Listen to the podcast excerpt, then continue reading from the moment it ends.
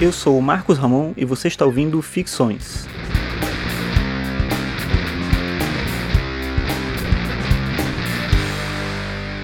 Esse é o episódio 87 e o tema de hoje é O Corpo Nu na Arte.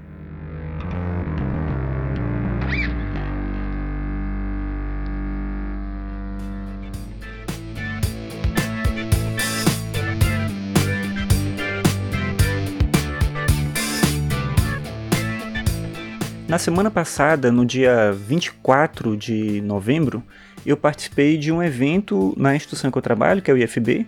É um evento que chama eFestival. É um festival organizado por professores e estudantes do curso de licenciatura em dança do Instituto Federal de Brasília. E nesse evento, os estudantes e professores apresentam trabalhos que desenvolveram durante o semestre e eles organizam também algumas palestras, algumas rodas de conversa sobre temas que são importantes no contexto da arte da dança mais especificamente. Nessa edição do eFestival, eles me chamaram para falar sobre o tema que eles sugeriram, que foi o seguinte: Nudez, uma análise sócio-histórico-cultural do corpo nu na arte. Então eu falei, não fui eu sozinho, fui eu e dois estudantes pesquisadores de um grupo de dança do IFB que chama Seda-se, em que eles desenvolveram um trabalho de pesquisa que gerou um produto coreográfico em que eles trabalhavam com essa questão da nudez.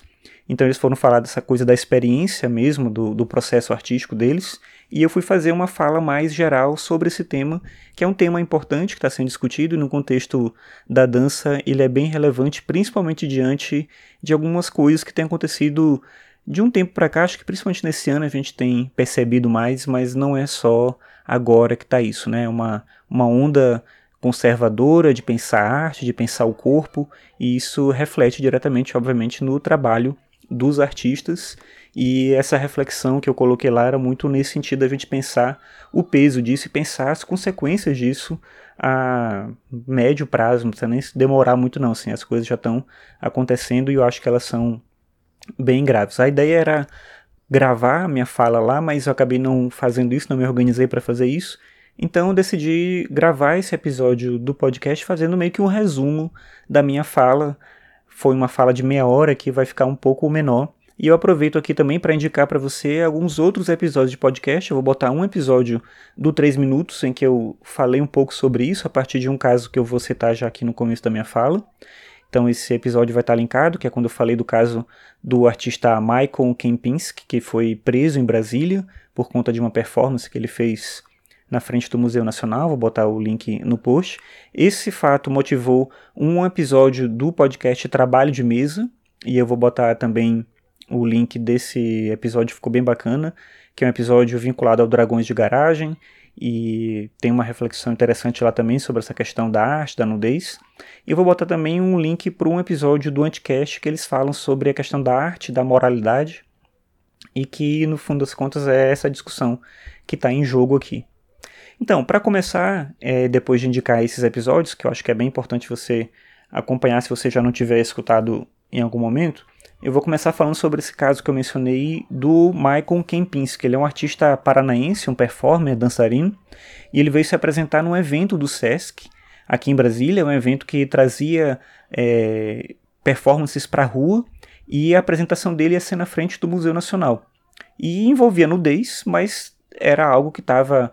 Ele apresentou a proposta para os organizadores, eles aceitaram, e ele foi se apresentar e ele foi preso uma viatura apareceu lá, prenderam ele e as imagens quando passou aqui no jornal local era meio grotesco assim, porque tinham dois carros, mais uma moto assim seguindo, parecia que era um, uma coisa terrível, sei lá, que tinha acontecido, na verdade era um artista fazendo uma performance.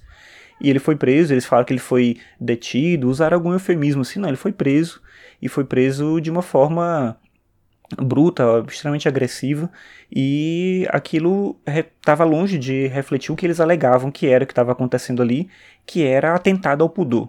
Eu acho que a primeira reflexão justamente é a reflexão sobre o que, que é o pudor. A palavra pudor costuma ser associada com nudez e com sexualidade por conta da expressão atentado ao pudor que é usado no contexto legal. Mas se a gente olhar no dicionário, pudor significa um sentimento de vergonha, um sentimento de constrangimento. Mas mesmo essa palavra ela mudou com o tempo, ela tem um contexto diferente. ela, isso ocorre o tempo todo, né? Isso acontece, é, acho que é natural que seja assim. Mas é interessante pensar como a perspectiva do pudor se conecta tanto hoje com esse aspecto da nudez e a nudez com a sexualidade, que já é uma outra associação. O Aristóteles, por exemplo, no Ética Nicômaco, fala do pudor como uma virtude. E para ele, o pudor é o respeito à liberdade do outro. Nesse contexto, por que então que tem o crime atentado ao pudor? Porque quando uma pessoa, por exemplo, entra num ônibus sem roupa, ela fere a liberdade de todos ali que seguem a convenção social de andar com roupa e, obviamente, aquela pessoa sem roupa nesse ambiente onde as pessoas estão vestidas e é um ambiente extremamente já desconfortável e tal, aquela pessoa naquele contexto ela agride as outras pessoas, ela fere a liberdade dos outros. Isso é totalmente diferente de uma performance artística. Acho que você consegue perceber a diferença entre uma pessoa entrar nua no ônibus ou num shopping, algum lugar público desse tipo, e uma pessoa praticar uma atividade artística, né, desenvolver uma performance, uma dança, alguma coisa nesse sentido. Então, é uma, uma, um contexto totalmente diferente. A virtude do pudor é o respeito à liberdade do outro, e isso tem um contexto, e Aristóteles já entendia isso. O pudor não é o mesmo em qualquer lugar, de qualquer forma. E a forma da lei ela segue esse mesmo parâmetro. É preciso pensar a lei em contextos e circunstâncias específicas.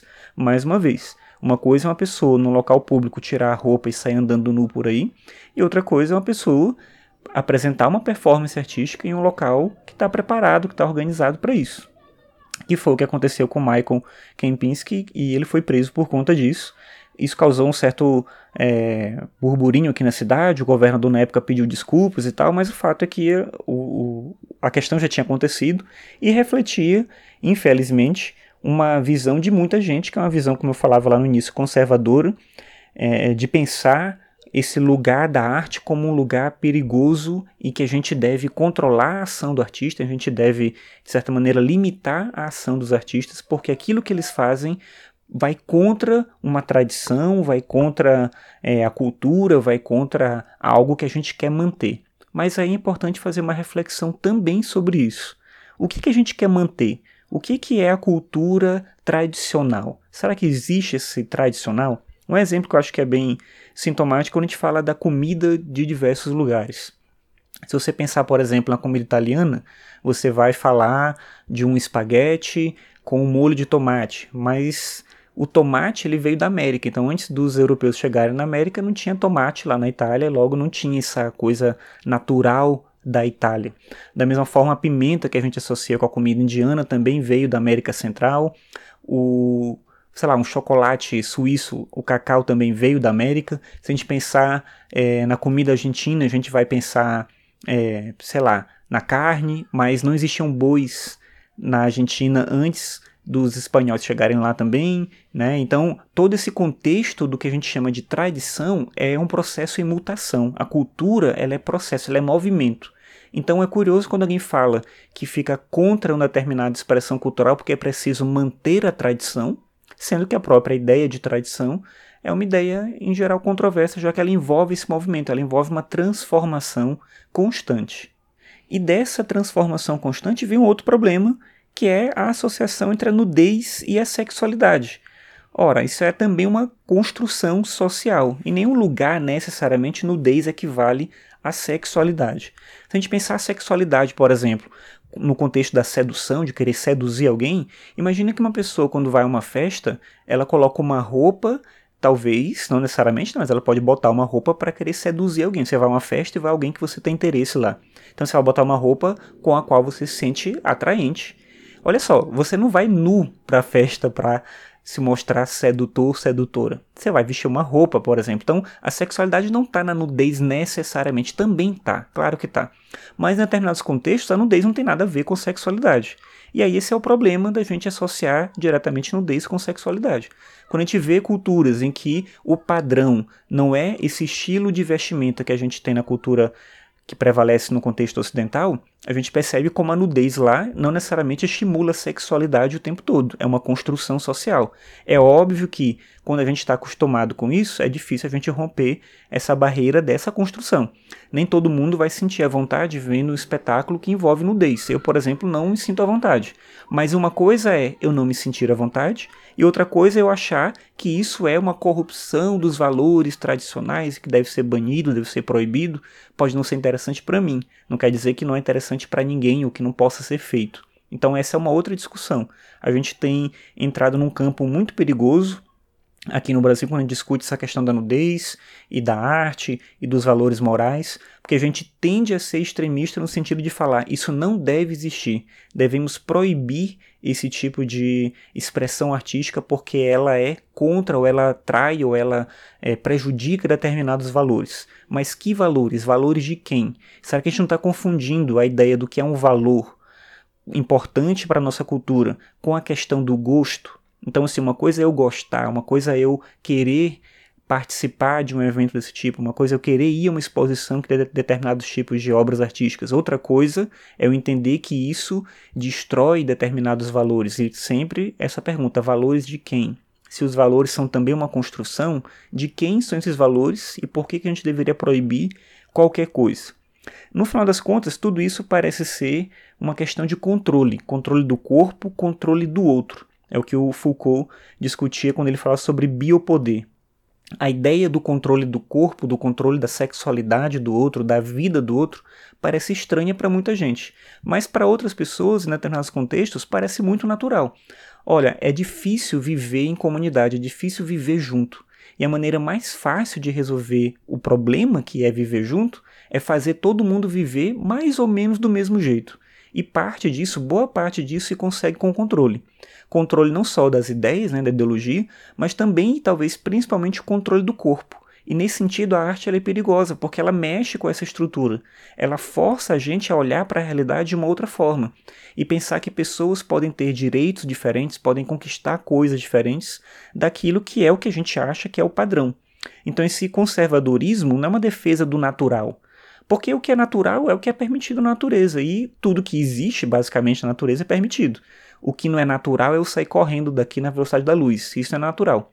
A gente não tem que proibir o que é, o que não é natural, porque a própria natureza proíbe. É meio é estranho falar assim, mas é isso. A natureza proíbe o que não é natural. O que existe na natureza é justamente aquilo que é natural. Então, agora o que é cultural é outra história. O que a gente quer proibir são valores culturais que a gente acha que são errados, são estranhos à, à, à, nossa sociedade, mas, como eu falei, estranhos para quem?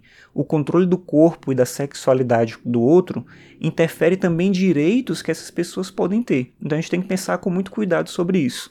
Mais uma vez, uma coisa é eu pensar se isso me agrada, se isso é interessante para mim, se isso é uma expressão artística e estética que eu admiro.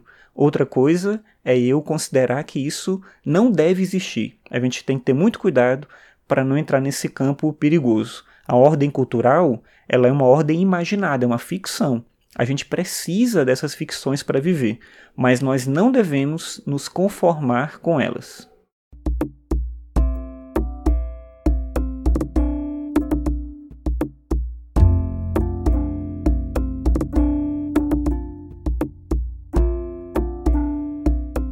Obrigado por ouvir esse episódio. Esse foi o episódio 87 do Ficções. Lembrando que você pode acessar todos os episódios em marcosramon.net barra ficções. Se você gosta do podcast, eu peço para você compartilhar com outras pessoas, porque assim mais gente fica sabendo desse projeto. E é isso. Obrigado pela sua audiência. Até a próxima.